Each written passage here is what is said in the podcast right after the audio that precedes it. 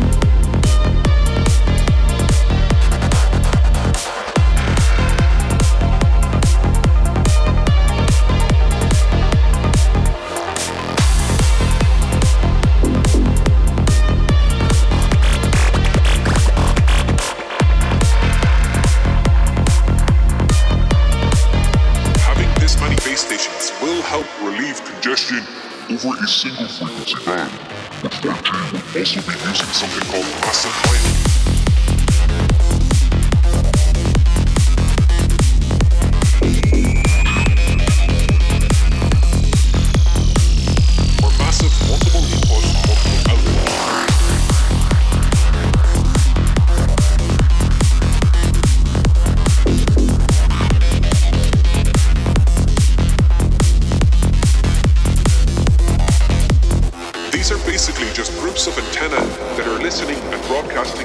Same frequency bands. This would cause interference.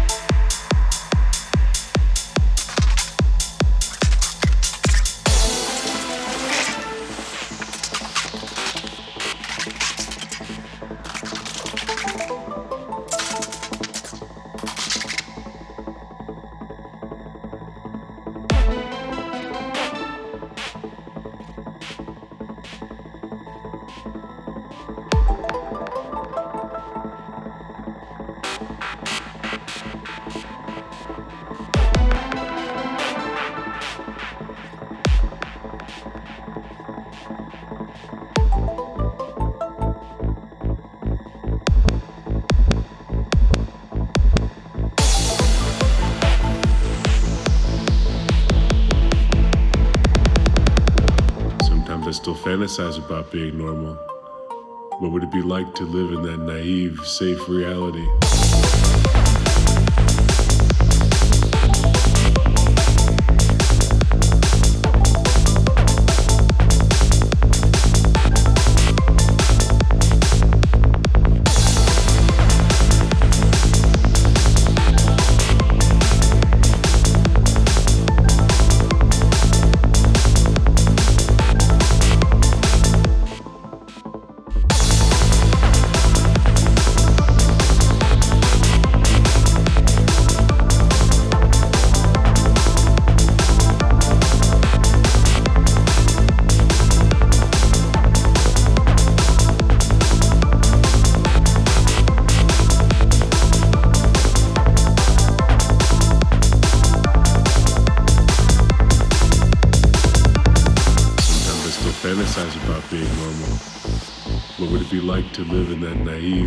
we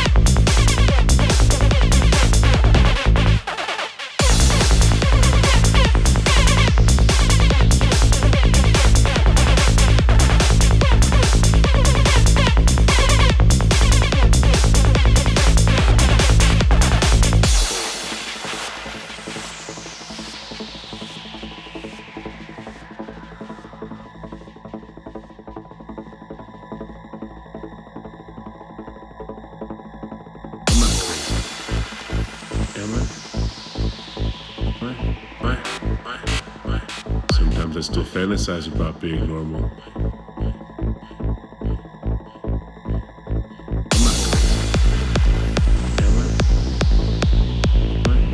Sometimes I still fantasize about being normal.